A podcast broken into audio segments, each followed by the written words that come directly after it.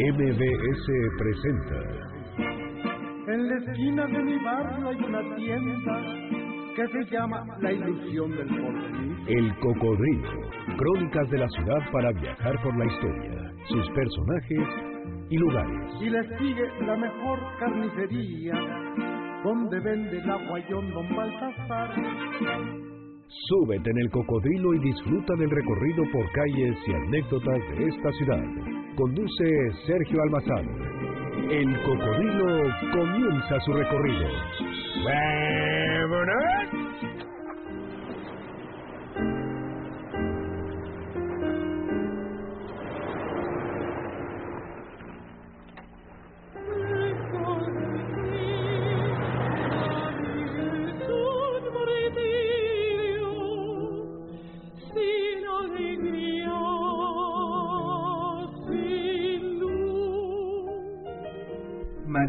María Esperanza Bonfil Ferrer nació cuando Porfirio Díaz comenzaba su segundo periodo presidencial, es decir, en medio de un México que iniciaba su modernización, incluso hasta para concebir la idea de la noche.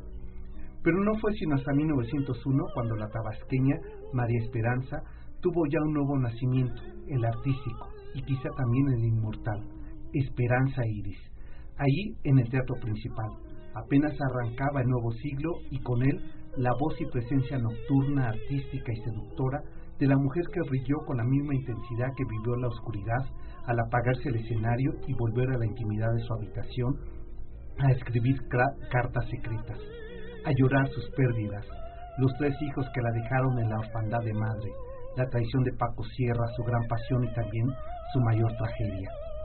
Silva Cherem se encuentra con esta historia cuando a bordo del barco que zarparía en las islas eh, Galapos, una de las eh, tripulantes, Roxana McKean Carson de Hawái, le confiesa una historia íntima, familiar, que era parte de esa otra memoria colectiva, la de Esperanza Iris.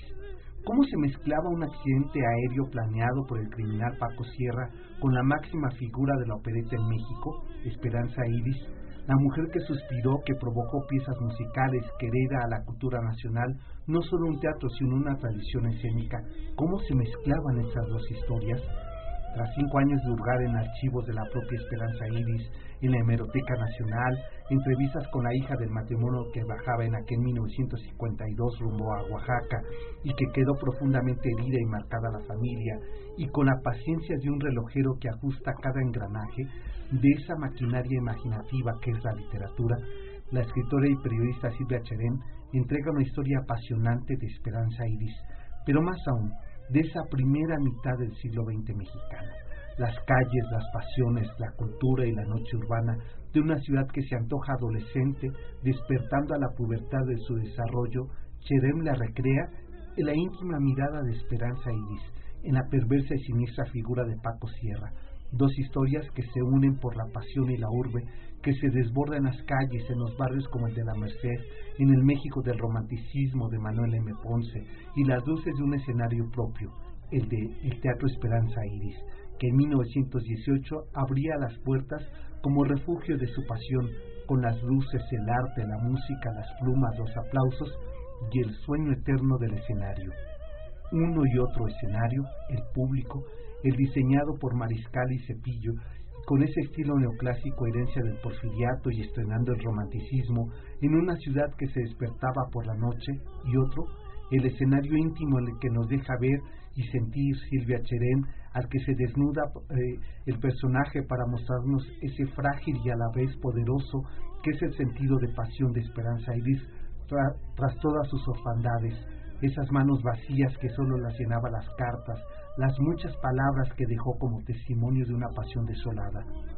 Esperanza Iris, la última reina de la opereta en México, es una novela de la autoría de Silvia Cherén y es el motivo para que esta noche conversemos aquí en el Cocodrilo sobre la ciudad, sobre la noche, sobre las pasiones, sobre la intimidad y sobre la literatura.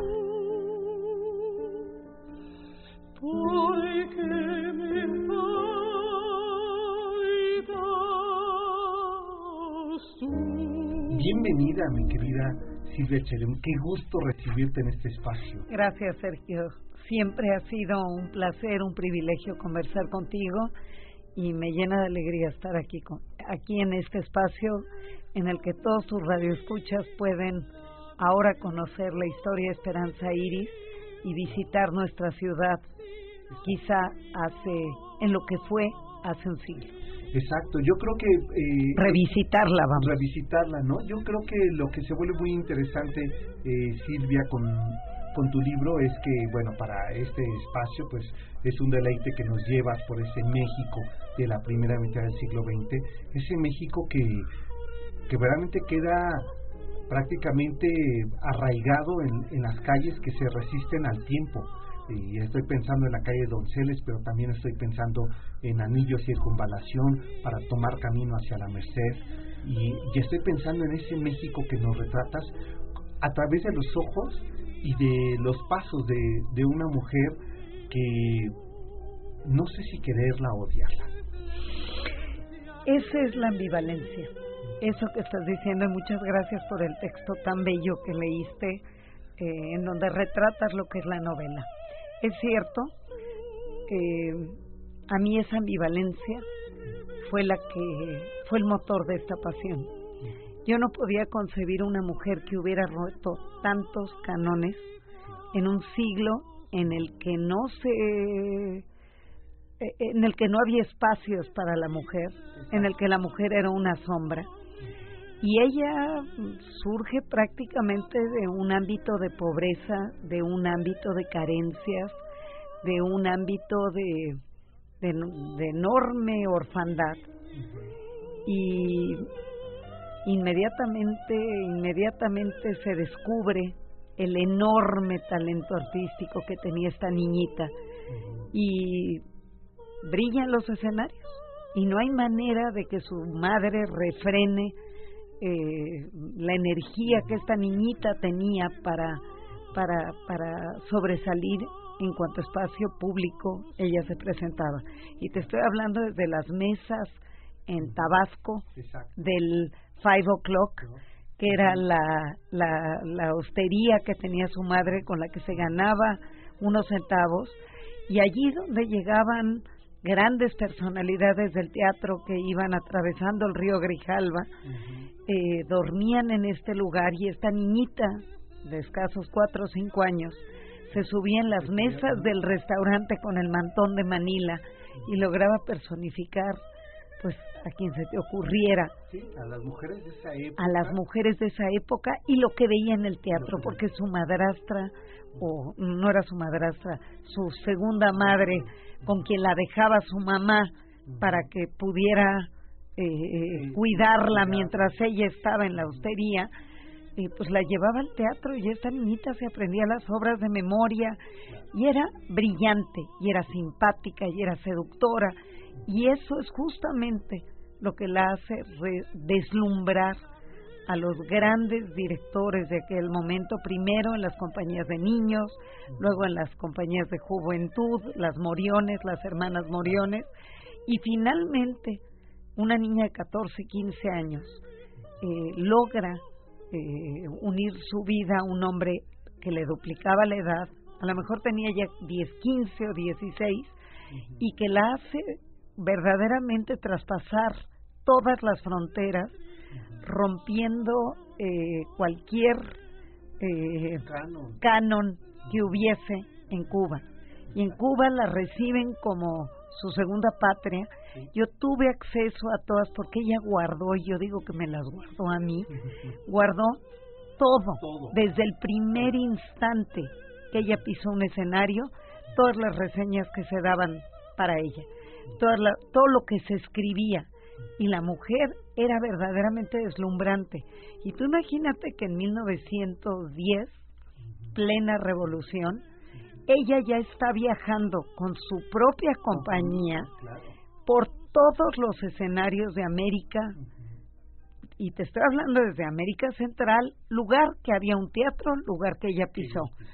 América Central, América del Sur, te estoy hablando que iba en barco y que paraba, pues, eh, en cualquier lugar que había teatro, ya sea Perú, Venezuela, Argentina, Chile, cruza por el digamos por el, eh, los cruza el cruce de entre el Atlántico y el Pacífico en América del Sur cuenta las travesías las cuenta en su diario.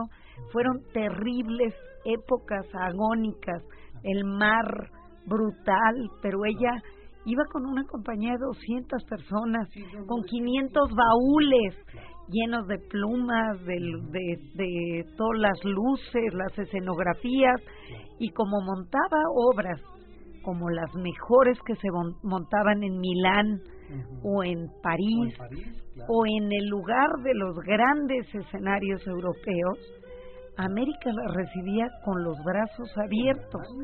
Y de hecho llegó hasta España.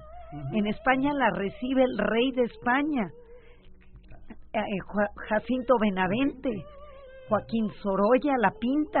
La mujer deslumbraba, escenario que pisaba, se ponían a sus pies. Y un poco para responderte, sí, sin duda, tanta luz, tanto éxito, tanto brillo y tanta inseguridad en el ámbito de la intimidad. Sí, eh, Esperanza Iris, eh, cuando se apagaba el escenario, se le apagaba la vida. Eh, entraba en una vorágine que, que por otro lado, puede decir, estaba todo puesto para, para ser el gran personaje, pero infancia es destino. Pues yo no sé si infancia es destino. Yo me despertaba en las noches, Sergio, escribiendo la novela y le decía, caray, abre los ojos, abre los ojos. Eres una mujer que no necesitas que te maltraten de esta manera. Eres una mujer que mereces brillar. Eres una mujer que lo tienes todo. ¿Por qué permites que los hombres te hagan tanto daño? Déjame hacer una pausa, vamos a la pausa y qué rápido ese fue el primer bloque de ese programa. Está con nosotros Silvia Cherén y esta apenas está arrancando el programa. Y el pretexto es su reciente novela eh, Esperanza Iris. Volvemos, está con nosotros Silvia Cherén y nos vamos a ir con una con música. ¿Les parece que nos vayamos con, ya que estamos con Manuel M. Ponce, Marchita el alma? Que le queda muy bien a, a, esta historia de Esperanza Iris. Y volvemos, esto es el Cocodrilo MBS 105.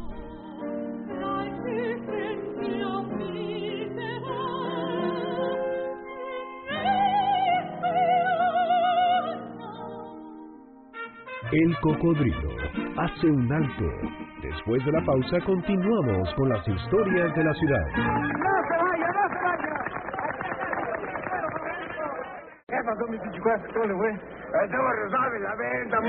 Regresamos para seguir recorriendo las calles de la ciudad a bordo de El Cocodrilo.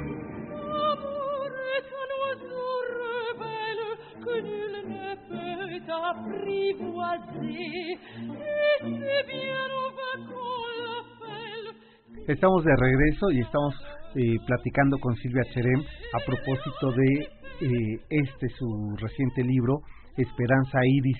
Y, bueno por supuesto que cuando a mí me llegó el libro eh, a las manos lo ya habían porque ese es el privilegio de, de contar con la amistad de una mujer como Silvia Cherem a quien, como dice el bolero, le hemos seguido de cerca los pasos, aunque ella no quiera, desde muchos años atrás y siempre le he respetado mucho su trabajo, que eres una excelente periodista, una excelente entrevistadora, así te conocí con un libro sobre los pintores, Sabes este, que no me acuerdo cuántos años, pero nos hemos seguido los pasos. Yo también te quiero y te admiro porque hemos podido armar la trayectoria a lo largo de muchos de muchos años y que siempre tenemos un pretexto para conversar. Yo recuerdo que hace pues tres años, cuatro años hablábamos por teléfono, yo había publicado María Félix, tú me hablaste, platicamos y me dijiste, te voy a decir una primicia, estoy haciendo Esperanza Iris.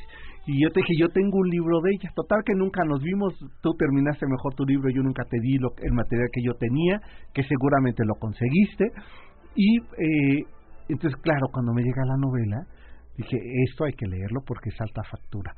Y la verdad es que me quedé corto con lo que había pensado.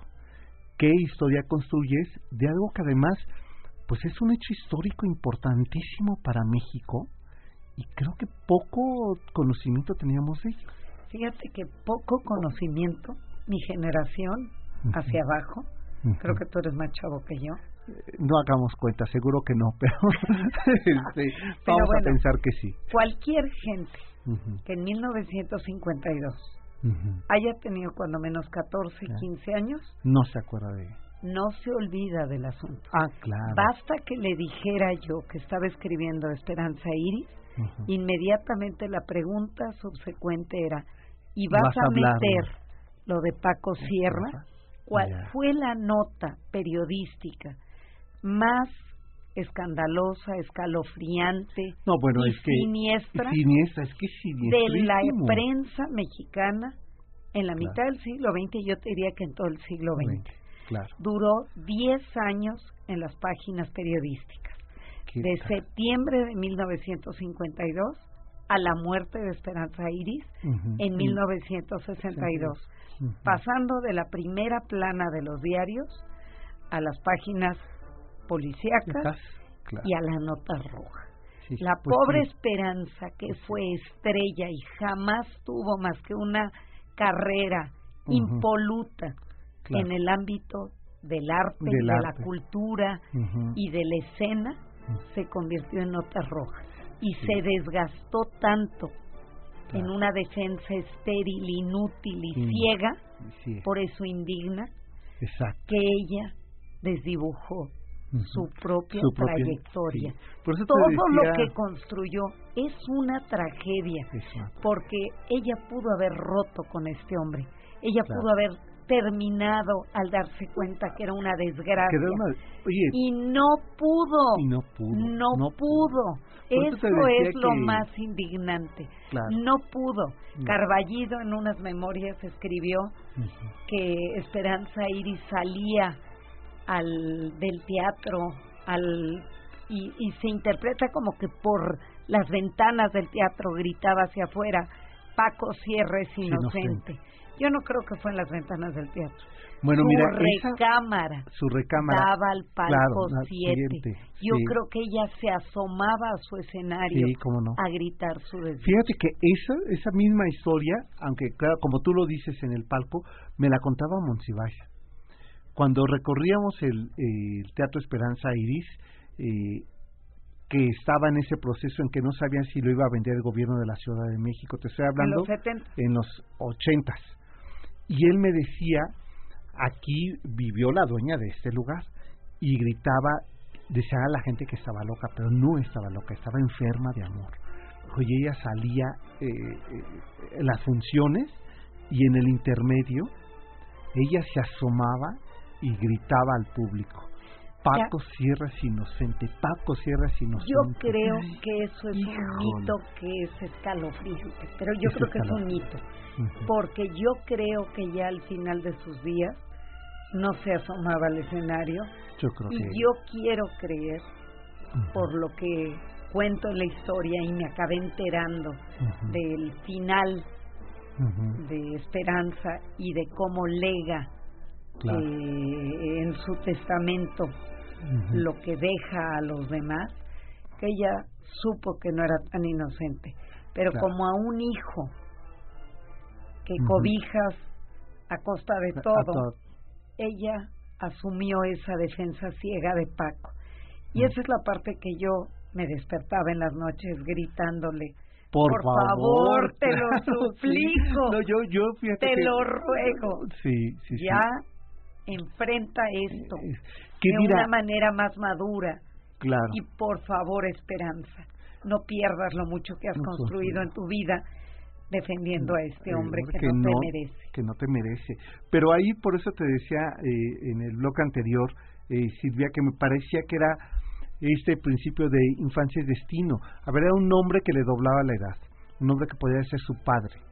El primero. el primero con esa orfandad Miguel Gutiérrez Miguel Gutiérrez con ella esa tiene orfandad 16 o 15 claro y le llega uno de 32, de 32. 33 o sea y esas que no orfandades se ¿eh? en los años pero es que hay actas de nacimiento de ella de 1881 85 84 86 88 ¿cuál es, ¿Cuál la, es buena? la buena? Yo creo que la de 81. ¿Tú crees que la de 81? Yo creo que sí, yo creo que ella cuando se casó con Paco Sierra, pues le llevaba ella más de 25 años. Entonces, mm, yo creo que eso también era terrible claro, claro. en su tiempo.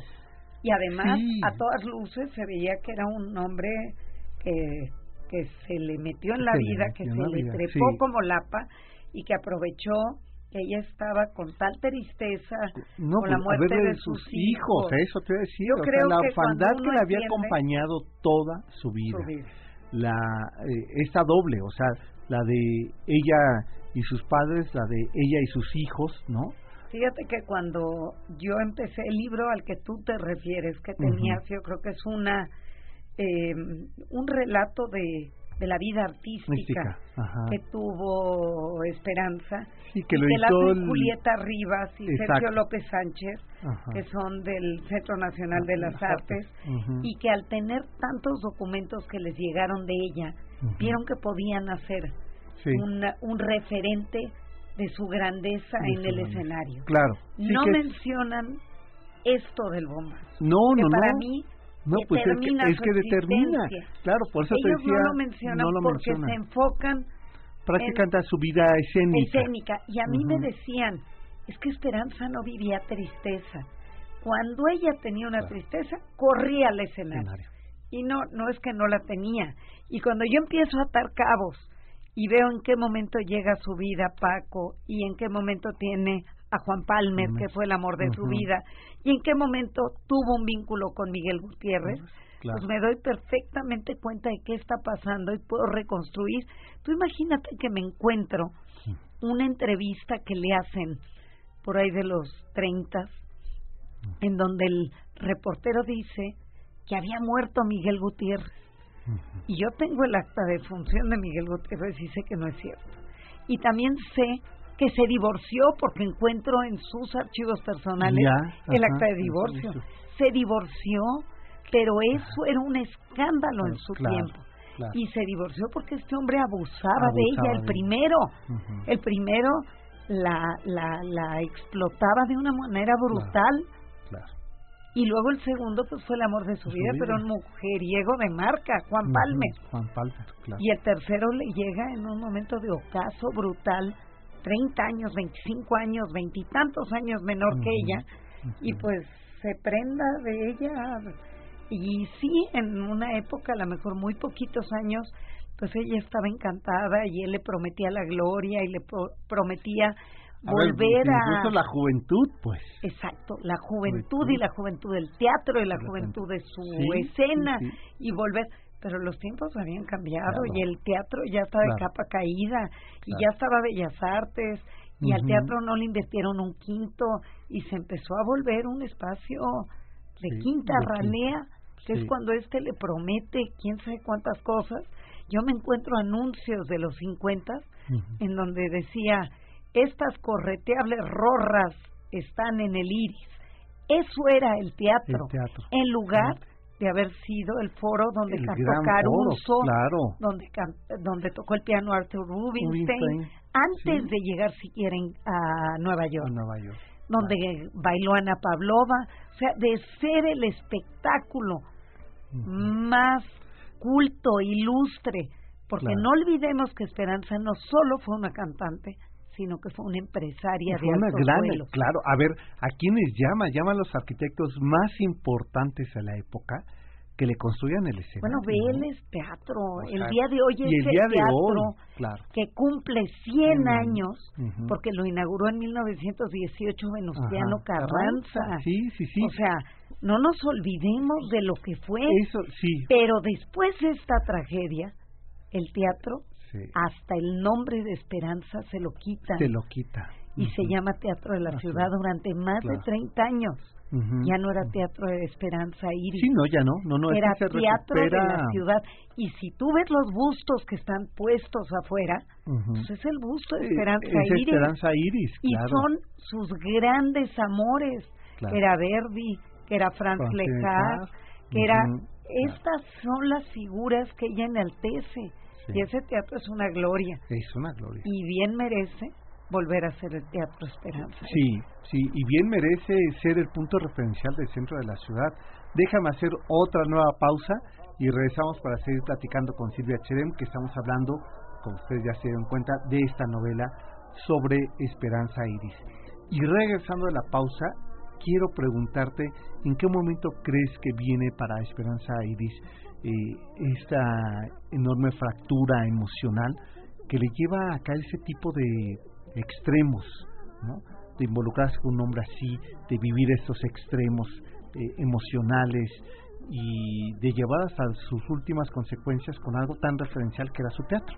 Sí, porque es el teatro, porque es el teatro. la mayor pérdida. Exacto, es sobre todo eso. O la última gran pérdida. O la última gran pérdida, ¿no? Lo último que podría haberla salvado o hundirla.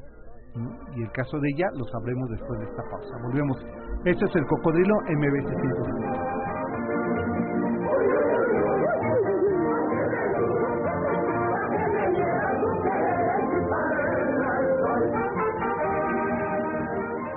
El cocodrilo hace un alto.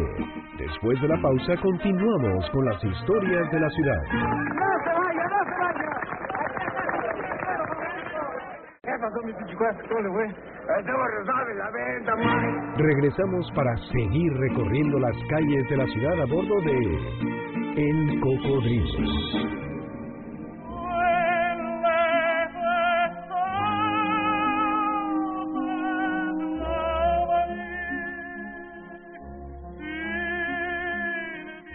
Estamos de regreso y estamos eh, ahora, por supuesto, escuchando a Caruso, ¿no? Pues personaje que llegó al Teatro Esperanza Iris. A ver, lo que quiero es que dimensionemos la importancia que tenía un recinto como él. Estaba antes de que hubieran podido concluir en el Porfiriato el, el teatro, el gran teatro que se pensaba hacer cuando se tira este el Teatro Nacional eh, de Santana para hacer este de Bellas Artes y que no se concluye por la Revolución Mexicana porque tiene que salir por Porfirio Díaz. En el 18, antes de que se terminara el Teatro de las Bellas Artes, estaba el de Esperanza Iris. Así es. Y el de Esperanza, el de Bellas Artes, ¿cuánto dinero del Estado requirió? Requirió. ¿Y cuántos años de trabajo? Claro. Y ella en un año y medio, con su propio capital, sin pedirle un quinto al gobierno, ella crea su teatro. Y allí vivía, arriba. Arriba. En donde está, en el mero frente de las donde están los ventanales, un largo chorizo, que hoy es el foyer del teatro. Exacto. Allí ella vivía. Yo lo recorrí con Rubén Ibarra, su sobrino nieto, y Rubén me dijo, mira, aquí era la cocina, es como un largo chorizo. Dijo, al principio ni siquiera había muros divisorios. Hoy no hay.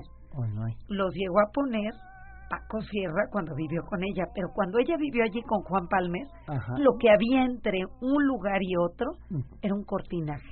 Entonces tú imagínate que el escenario estaba en la propia casa. En la propia casa. Y entonces era la cocina, un pequeño comedor, un comedor grande, una sala, ahí tenía vitrinas y vitrinas donde estaban los abanicos, donde estaba su cabeza de jíbaro, que me parece una situación grotesca. Hay una fotografía de ella, de no más de 18 o 20 años, con su cabecita, de jíbaro. O, a lo mejor más 25 años, alguien se la regala en Perú, en Ecuador, y le dice que le va a traer buena suerte para construir su teatro. Y bueno, cualquiera que sepamos lo que es una cabeza de jíbaro, pues es el jíbaro que cae a manos de su opresor o de quien logra dominar una tribu a otra y que le reduce la cabeza para quedarse con sus conocimientos, con su sabiduría y para de alguna manera humillarlo. La cabeza de un ser humano convertida en una pelotita. En una pelota. Con pelos largos y dientes torcidos. Y eso es lo que ella conservó toda su vida a mí me pareció grotesco. Está prohibido, por supuesto, el comercio con estas cabezas, pero ella la tuvo hasta el último día de su vida. Y sabes qué, yo me tomé una licencia como novelista. Casi todo lo que está en la novela es verdad. Pues yo enterré esa cabeza junto con el cuerpo de esperanza, pues porque ya merece cambiar su suerte. ya la mala suerte ya basta.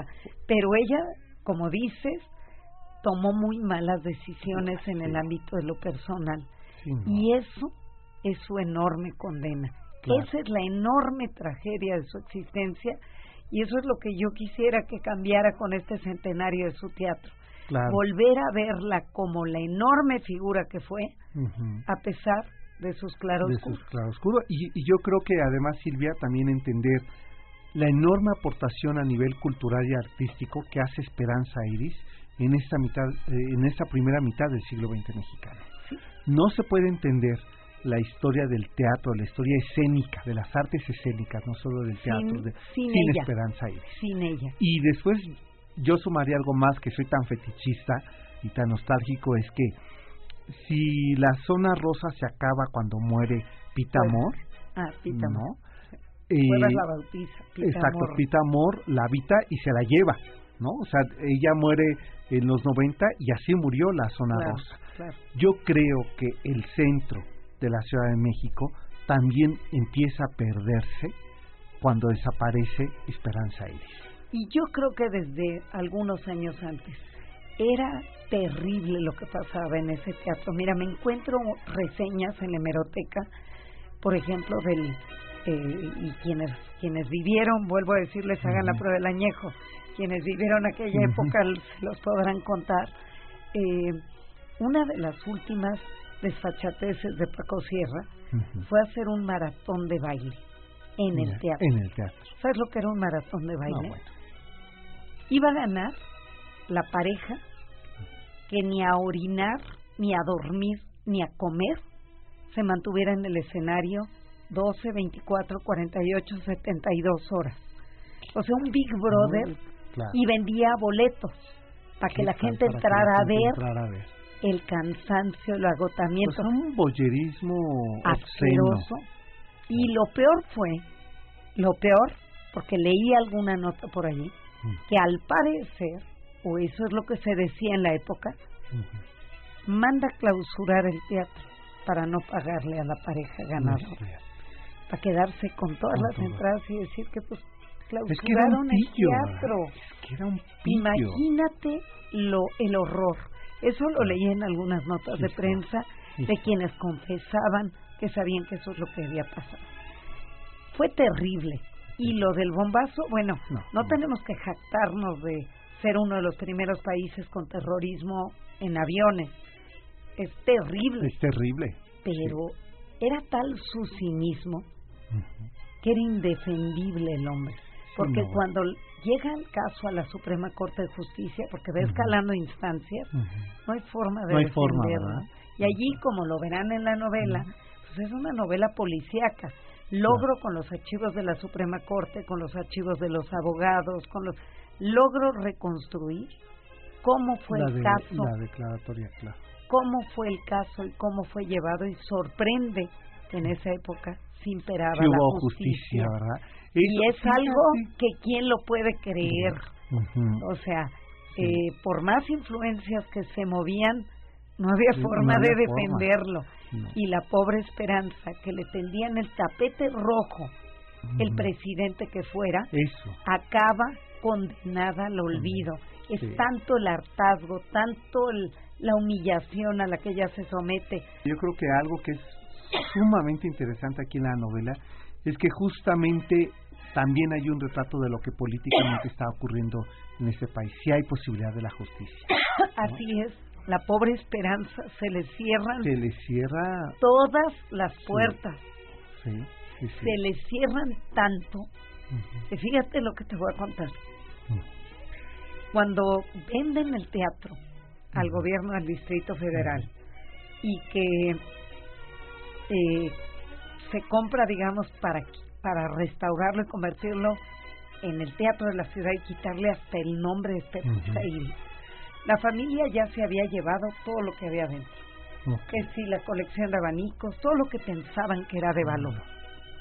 Y dejaron allí Lo más lo que ya no querían, lo que ya nadie quería. Algunos de los diarios se los habían llevado y es lo que lleva el archivo del Senat. Algunos de los documentos llegan al Senat. Pero fíjate nada más, el teatro que está a una calle, solo una calle Ujú. del archivo del distrito, el ch- archivo histórico del distrito claro. federal, cuando empiezan a tirar los muros, yo digo que este es mi héroe o uno de mis grandes héroes, otro es Rubén Ibarra, otro es Julieta Rivas y Sergio López, que, que escriben esta, este documento y que además gracias a que lo escriben, luego les llegan un montonal de documentos más que no saben ni qué son. Y entre ellos me doy cuenta que son las cartas. Las cartas. Que Paco escribía desde la cárcel. Al principio nadie sabía qué era, porque no estaban firmadas por Paco. Pero yo descifro la letra y me doy cuenta que son de Paco. es una cosa increíble. Bueno, pero empiezan a tirar los muros del teatro para remodelarlo. Y Ruiz Abreu se da cuenta que están tirando papeles, que caen fotos, que caen papeles, que caen revistas, que caen libros, que cae todo lo que había allí al cascajo. Y él dice, bueno, si nosotros estamos destinados a preservar, la, historia, la memoria, pues vámonos por todo eso. No saben ni para qué quieren tantas revistas, ni para qué quieren tantos libros, pero arman todo un archivo de Esperanza Iris. Con lo que cayó, lo ordena y allí lo tiene. Yo creo que quizás soy la primera gente que, revisó desde la primera historietita hasta la última. Desde el primer pedazo de papel hasta el último. Meses, quizá años, metida allí. ¿Por qué? Porque si decía carpetas de contabilidad, que eran cientos de carpetas.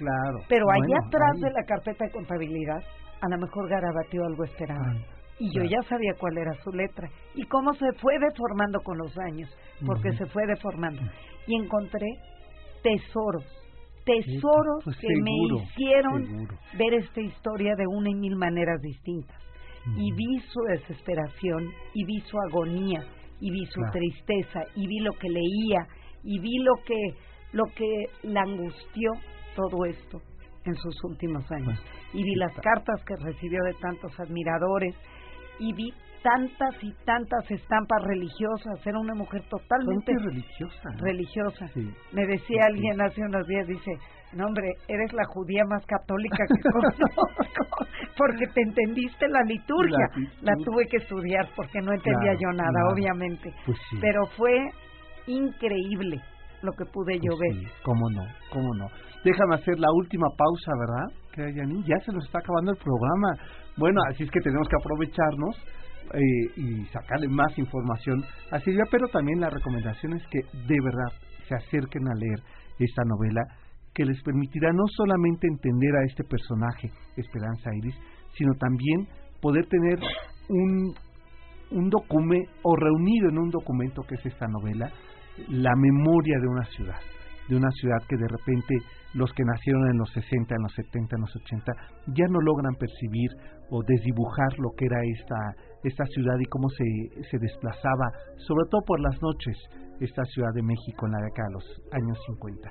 Vamos a la pausa y volvemos. Esto es El Cocodrilo. Silvia Cherem está con nosotros y estamos platicando, ya se dieron cuenta ustedes, de Esperanza Iris. Volvemos.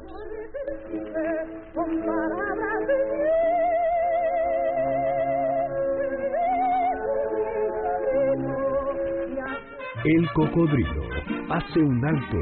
Después de la pausa continuamos con las historias de la ciudad. ¡No se vaya, no se vaya!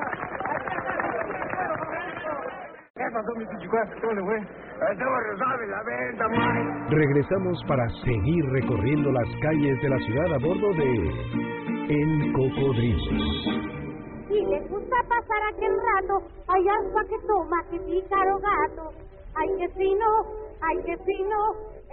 Estamos de regreso, esto es El Cocodrilo y está con nosotros Silvia Cherem y estamos hablando de Esperanza Iris. Seguramente ustedes en su casa y nuestro público que es este de vanguardia envejecida, seguro están recordando. no, es que te decía es que eh, nuestro público que es como nosotros de vanguardia envejecida este no pura juventud pura juventud verdad es lo que te digo de vanguardia. Están recordando justo ese te lo eh, digo que yo a donde me paro o a donde me paraba a lo largo de estos cinco años y contaba qué estaba haciendo.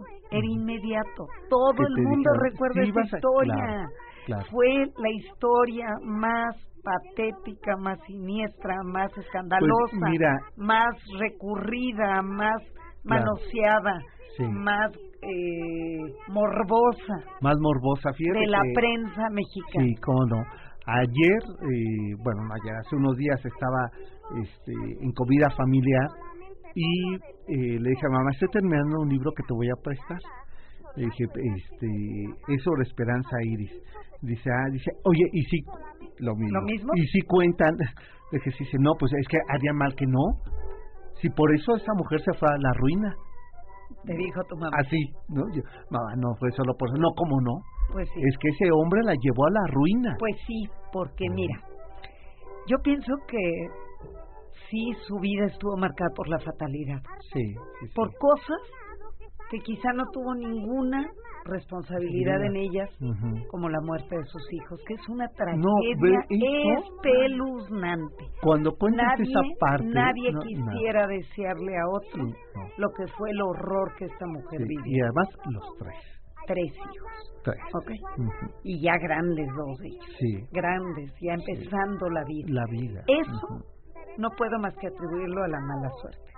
Pero no puedo atribuir a la mala suerte La decisión la de... decisión de Claro. las parejas. Claro. No puedo atribuir a la mala suerte que ella haya tenido que terminar en esa, en ese eh, desdibujando su legado y su herencia, que fue ese teatro, que Claro. eso sí ella lo construyó con su trabajo, con su dignidad, con su esfuerzo, con su dedicación, con, con su, su capacidad talento. de romper cánones, con Ujú. su absoluto talento artístico y Ujú. empresarial. Vuelvo a lo Sí. mismo. Sí, Las que, dos, que es una combinación no fácil de no darse, ¿eh? fácil, porque, puede alguien me ser- decía hace unos días, ¿era de la altura, por ejemplo, de Edith Piaf? Ujú. Sí, más, le Sí, dije. más, porque Sí, más. Edith porque solamente cuando- era cantante. Y cuando uno ve la prensa, Ujú. Digo, hoy hay medios digitales Claro, y hay televisión. claro. Estamos hablando de una época No. que no había televisión. que Pero vean la prensa, el que quiera lo Claro. invito a que vaya a los archivos. Ahí están los documentos. Claro. No tienes una idea cómo se hablaba de ella. Y en todos los diarios de que ella pisó, en todos los lugares que ella pisó. Se Sí. está hablando, no había críticas, al contrario. Se- y, y si las hubiera habido, las hubiera guardado. Porque también tenía un legajo completito de lo de Paco. ¿Ah, sí? No, Bueno, no claro. lo tenía todo. No lo tenía porque todo, yo fui a la hemeroteca. Pero casi todo, Todo. estaba recordado y pegado. ¿Quién lo hizo eso? ¿Quién lo guardó? Claro. Yo cuando lo encontré dije, la cereza del pastel, ¿qué es Pues esto? sí. Y ahí estaba en su archivo. Entonces, todo casi tiene un respaldo histórico.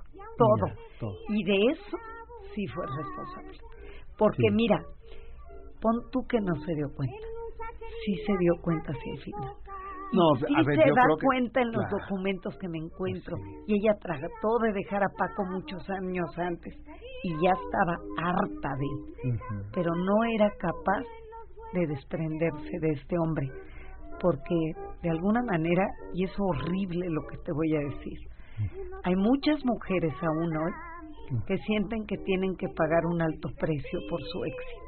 Eso te, eh, bueno, lo comentábamos antes en tal aire que yo te decía, qué terrible que una mujer con todo eso al final se sintiera culpable de ser exitosa, Y que sienta que tiene que que pagar tiene que pagar. Y además, y que no puede con sin creces, ¿sabes? un hombre. O sea, Eso es, es algo Si yo- que yo espero que las mujeres que lean este libro, por favor, XXI, por favor, Sí. mujeres, no Sí. permitan el abuso. no. Nadie merece el abuso de un hombre.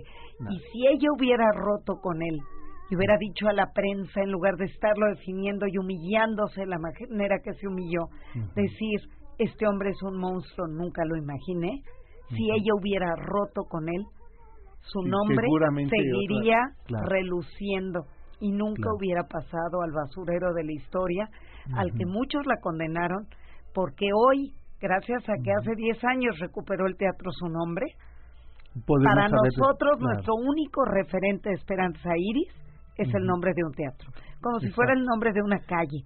Su Exacto. esplendor no lo conocemos. No lo conocemos. Y ya es hora de que lo conozcamos. Sí, cómo no, cómo no. Y en este marco que estamos por cumplir los 100 años de su teatro. De hecho, ya empezó, Ya empezó todas la- las festejos, celebraciones, creo que fue con un concierto el con concierto Tania de Tania Libertad.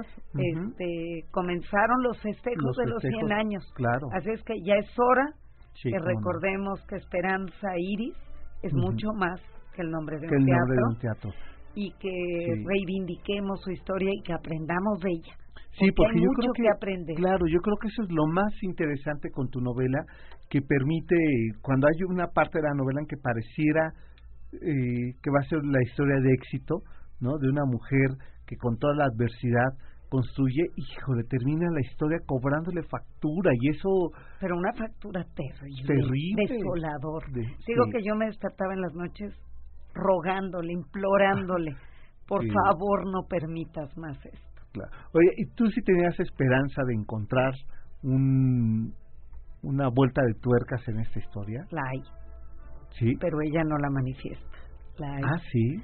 Bueno, pues acuérdate, no vamos a contarle a todo el mundo, pero acuérdate hacia el final y la sorpresa bueno, de Paco. es cierto, la es cierto. La Bueno, eso sí, pero digo no por ella, pues, o sea, Pues sí, porque ella es quien finalmente Ah, bueno, pues sí, decide sí, muchas cosas razón, hacia claro. el final. Sí, la Pero no en vida, ¿eh? no en vida, No en vida. No en vida. Entonces, sí, sí, léanla, porque yo de eso no me enteré por los documentos, me enteré por la familia. Ah, Así es que allí hay, bueno, claro, el documento final El final, claro. lo sí, pude sí. ver, pero ahí te das cuenta que ella en el fondo de su ser sabía Sí, qué clase de hombre claro. es, pero no se hace justicia a sí misma. No, Y eso, a es eso es lo que iba, que Ella no se hace, No se hace justicia, justicia. en vida y si y no más bien tan enloquece, inteligente, caray, enloquece, enloquece, enloquece al final de sus días y ya todo el mundo se cansa de ella, ya nadie la quiere recibir, ya en la prensa no le quieren dar espacio, ya, ya se agotó su historia y fue ella la responsable. Claro, ella misma hace Ella misma. ella misma acaba la última palada de Sí, su legado. De su legado, sí. Híjole, es terrible. Sí, es terrible. Eso, ¿sabes? Bueno, es una decía, me- tragedia. Me, quedaba molesto todo, con todo, todo. Mira, Todo. yo al principio tenía escrito de la estructura de una manera distinta. Ajá. Y todo el primer capítulo, gigantesco, era la historia de ella. ok. Y quien la agarraba decía, es que no la soporto, caray. Ya. Y yo decía, a mí no me abandona el A lector. mí no me abandonan. A mí no me abandonan. Y no me abandonan con ella así. Exacto, no así. Claro, Entonces no así. decidí darle la- una estructura nueva, hilarla de otra forma, inclusive, te lo platicaba al principio, cambiar algunas partes a tercera persona y no a Por lo primera, insoportable que podría ser. porque es indignante, Ya. indigna que ella se humillara a tal Ya. grado. Pero que a veces es necesario también poder ver esa- esas cosas para no conceder, ¿no? Como lector y como lectora. Sí, pero yo no quería que me abandonen. Y es No, le no. voy a decir algo a tu público. Que no me abandonen porque yo quiero presentar esta novela en el Teatro Esperanza Iris, No, hombre, y, que es y- el único lugar donde debe presentarse Sí. Y no quiero de ninguna manera que el público me abandone. No, no, no, no. Yo creo que. Quiero que ahí estén, yo te voy a avisar cuando vaya a Por ser favor, no. y espero A que sea en el teatro No, bueno. en septiembre o octubre Perfecto. y que venga tu público, que Ah, no, nos bueno. atiborre el teatro porque Pues vamos sí, a armar por favor. un número con la viuda alegre Ay, y con todo lo que ella cantaba para recordar el esplendor de ese teatro de ese te- y de ella. y de ella, y de ella. esa mujer que estoy segura que desde el palco 7 nos va a estar Nos mirando. va a estar mirando. Sí, sí, sí.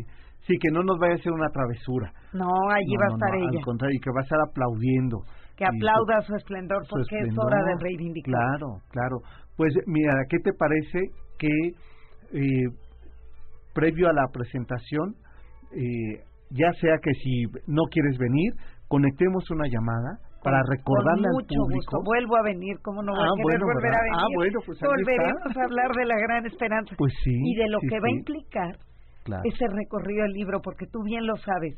Una vez que el libro se suelta, No, bueno. vienen mil historias. Mil historias. Ayer me hablaba alguien y Mm. me dice, oye Silvia, mi suegro Mm. tenía una relojería en el centro y Paco fue a visitarlo y él lo Y contaba llevó- siempre, que fue a ver relojes y que ahí estuvo varios días viendo a ver qué reloj elegía para, no sabían para qué, luego ya entendieron de qué se trataba la el motivo siniestro, y no eligió ninguno porque lo que él buscaba no lo encontró. No lo encontró. Y me lo contaba y dije, uy, si me lo hubieras dicho antes, yo lo Claro, lo pones ahí. Hace claro. poquito alguien más me habló y me dijo, oye Silvia, fíjate que yo tomé clases de canto con Paco cuando salió de la cárcel. Y me empezaron a contar un mundo de historias.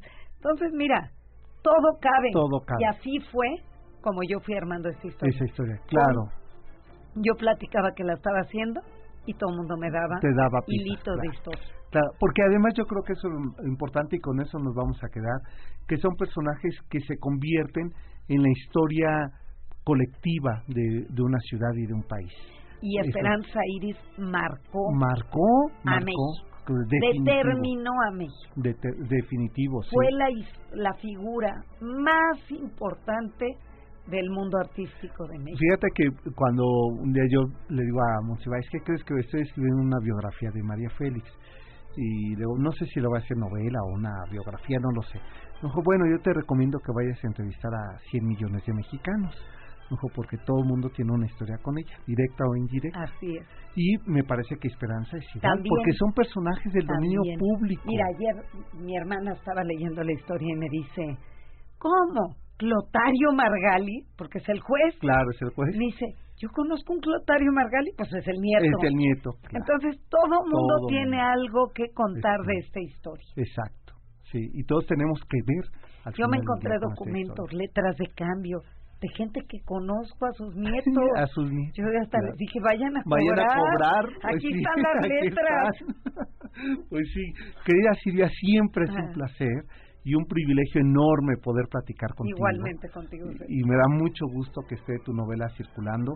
Y bueno, pues eh, ahí se las recomendamos. Está también en sistema digital. Sí, claro, ahí la tienes siglo. Editorial Planeta y Planeta Perfecto. la vende. Claro que sí, Silvia. Pues eh, ya está comprometida una nueva fecha. Sin Cuando duda. tengas la fecha de la presentación, aviso, por inmediato, favor. Sí, por inmediato. favor. ¿eh? Y aquí nos Mil gracias. encontrar. gracias. a todos tus radioescuchas. Es un placer estar aquí.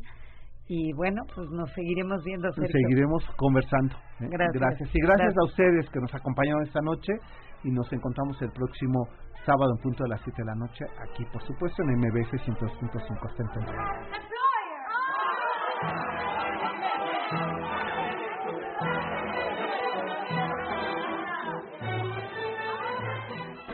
MBS presentó En la esquina de mi barrio hay una tienda que se llama La Ilusión del Porvenir. El Cocodrilo. Un recorrido por barrios, historias y anécdotas de la ciudad. Y le sigue la mejor carnicería, donde vende el aguayón Don Baltasar.